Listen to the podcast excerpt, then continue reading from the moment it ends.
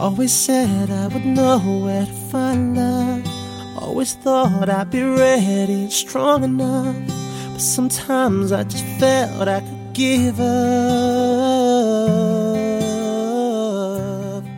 But you came 各位听众朋友们，大家好，这里是 FM 幺七六八四零，欢迎收听这一期的节目，我是主播蛋司机。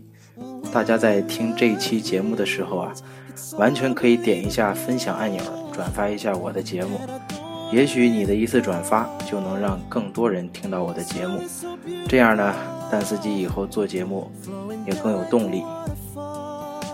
在微博上啊，有朋友留言问我对近期上映的国内外各类电影有没有自己的想法和观点。今天咱们就来说说最近的这些大片儿。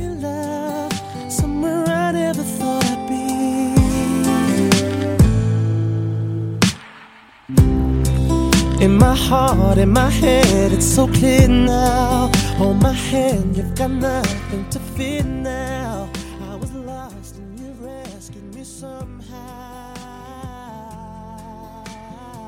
本期观点只代表我扮演的蛋司机的个人立场，不针对任何个人，没有私人恩怨，大家只管听听。我们先从早些时间来说啊，上映的这个《白日焰火》，先从这儿说起吧。《白日焰火》豆瓣评分是七点一，这部电影啊是在柏林国际电影节上斩获了金熊奖和银熊奖。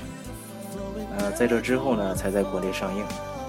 刚上映的头两天啊，豆瓣的评分是七点八，在此之后呢，就直线下降，从七点七啊、七点六啊、七点三啊，一直降到了现在的七点一，不排除还有再降的可能性。那这个评分不断降低，到底是什么原因呢？我猜啊是这样的，由于是头顶两座熊奖，分量自然不必赘述。所以大家也是奔着这一点去电影院看这部电影，但是看完呢，发现这部电影啊，其实并没有预期的那么好，这怎么办呢？有的人就想了，不能够吧？这好歹是金熊奖啊，难不成是我没体会到这部电影的内涵？这可不行，这不能说咱们欣赏不了啊，这多跌份儿啊！所以咱还是给个高分儿吧。而后呢，这个观众啊，陆续就进了电影院看了这部电影。愈发觉得这部电影的的确值不了太高的分儿，于是大家才把自己真实的想法表达出来。对于这部电影啊，我也是狠下心来花了二十块钱去网上团购了电影票看的。我的看法呢，用一句话概括这部电影，就是一件皮厂引发的血案。此外呢，我根本就不知道开头我们的这个培培老师出来的戏份和情节有什么联系。电影是发生在一个东北的小镇上。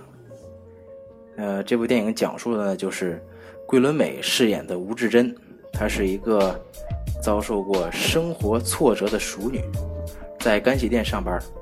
有一天呢，她把一件非常贵重的皮厂给洗坏了，完了这个主人就让他赔，他赔不起呢，然后这个人就提出了过分的要求。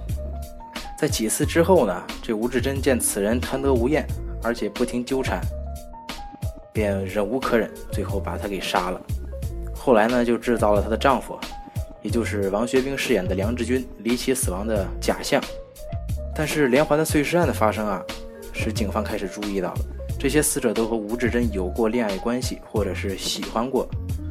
其实说白了就是谁喜欢吴志珍，梁志军就用冰刀把谁给办了。说起来呢，故事有点单薄。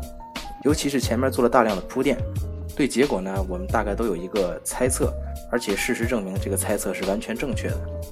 还有，桂纶镁那一开口的台湾腔与东北小镇形成了鲜明的对比，这也是我去电影院看的第一部真正意义上的国产电影，谈不上失望，但是也谈不上惊喜。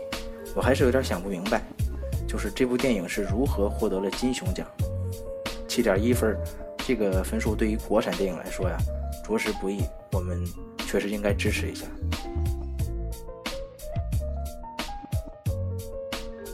然后就是《笔仙惊魂三》，豆瓣的评分是三点零，真的不能再多了。我不做过多评价，我没看过这个电影，因为这个分数啊，让我觉得我如果去看了这部电影，就是对广大网友的不尊重。回头看看，我们可以发现，《笔仙惊魂》第一部豆瓣评分三点二，《校花诡异事件》也就是笔仙的第二部，三点零分。对于这样的评分，导演还能坚持拍到第三部，我对他的执着和敬业精神表示肯定。但是我十分好奇，我想问一句，导演，你哪儿来的钱拍的第三部呢？四月份是好莱坞大片扎堆的季节，我们来看看《天才眼镜狗》这部电影啊。这个电影呢，我又是到了电影院去观看。豆瓣评分是七点六，还算不错。我去看的国语配音版，一开始其实我还有点小失望，但是后来觉得还是有一些惊喜的。黄渤配的这个皮波利先生啊，很有特点，而且看得出来，近年这个译制片的配音已经不再像以前那样死板了。以前我们好像一听就能感觉出来它是个译制片，比如说“哦，爸爸，我要喝牛奶”这样的，对吧？但是在这部电影里边，有一句台词，比如皮波蒂先生说。啊！我发现这里边有很多的机关陷阱。而后这个施尔曼说：“你说什么，皮波蒂先生？这听上去像鸡蛋馅饼。”这一句我就觉得翻译的非常非常传神。这在英语里边肯定不是谐音，机关陷阱和鸡蛋馅饼肯定不可能在英语里边是谐音，对吧？所以我觉得这还是十分能显示这个译者的功力和想象力的。整部电影吧，中规中矩，剧情发展略俗套，但是从头可以笑到尾。这是一部。3D 动画穿越剧，里边的达芬奇啊和蒙娜丽莎等一票主人公的中文配音也是各有特色，十分具有创新性。这部电影特别适合全家带着孩子一起去看，但是不要像我这样好运就行了，因为在电影刚开始的时候啊，我旁边就有个孩子，他就对他妈妈说：“妈妈，我想尿尿。”妈妈说：“憋一会儿，这个电影就快完了。”这一对话整场电影重复了不下五遍。我不知道孩子有没有憋住。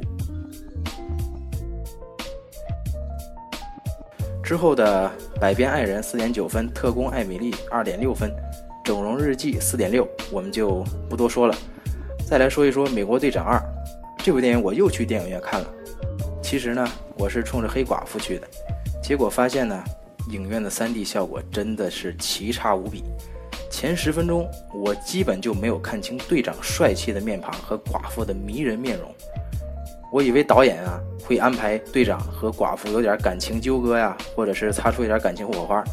后来我发现我错了，寡妇直接被导演放在了边缘位置，从头到尾啊就一直游离在剧情之外，这一点让我着实伤心。我们来看一下网友对这部电影的评价吧。一位网友就说：“美美国队长二太超展开。”看完第一部的人啊，表示根本想不到第二部会长这样。我家大美队不仅有了猎鹰这个新欢，还搭上了巴基这个旧爱。为了唤醒老基友对自己的记忆，还特地扒光了博物馆里边自己的那身旧战衣，企图旧情复燃的老梗也那么萌。巴基把他从海里拖到岸边的时候呢，我还以为会人工呼吸呢，竟然没有。黑寡妇，我队才不会喜欢他呢。另一位网友也说的，我原本是不喜欢美国队长的，觉得他这套装备不好，而且人死板呆滞，不会飞就算了，飞出去的盾牌也得自己捡。美队一和复联里塑造的都是他不如 Stark 炫酷土豪的老爷爷形象。看完二之后，觉得真是一个帅气，而且目光又坚定的暖男。即使复仇者联盟里边所有的英雄都叛变，局长都可以相信队长的信仰。嗯，我觉得这个评价对于队长来说还是非常贴切的啊。啊，还有一位网友是这样说到的，这就是，呃，吐槽的那一类了。他说：“队长啊，我十分好奇你那口锅是从哪儿买的。看过之后，我对锅的价值观发生了翻天覆地的变化。这口锅不但攻防兼备，远近通吃，更是破墙速降、杀敌砍怪、野外求生之利器，饿了还可以煮饭吃。”好，最后我们来说一说《里约大冒险二》这部电影的豆瓣评分是八点零分，这确实是一部真正的 3D 动画片，效果真的没话说。加上安妮海瑟薇、杰西·艾森伯格，还有火星哥 Bruno Mars 等一众大牌明星的加盟，品质呢，我们自然不必质疑，画面十分养眼，每一个动物设计的细节啊都没有瑕疵，真的可以堪称是完美。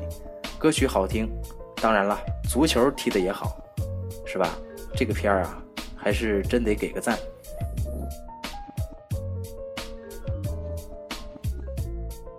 好了，这一期就跟大家聊到这儿吧。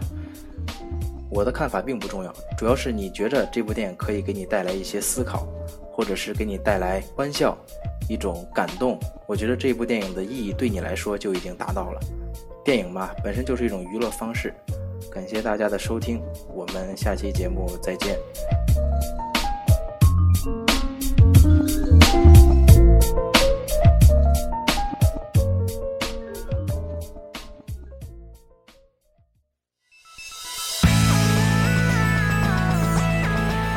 这里是 FM 幺七六八四零 Shine in the Dark，关注我的微博，搜索“莱恩茶叶蛋”即可了解节目的最新动态。如果您想在今后的节目中听到哪些内容，或者是有什么想和大家一起分享的，都可以给我私信留言。蛋司机，感谢大家的关注和收听。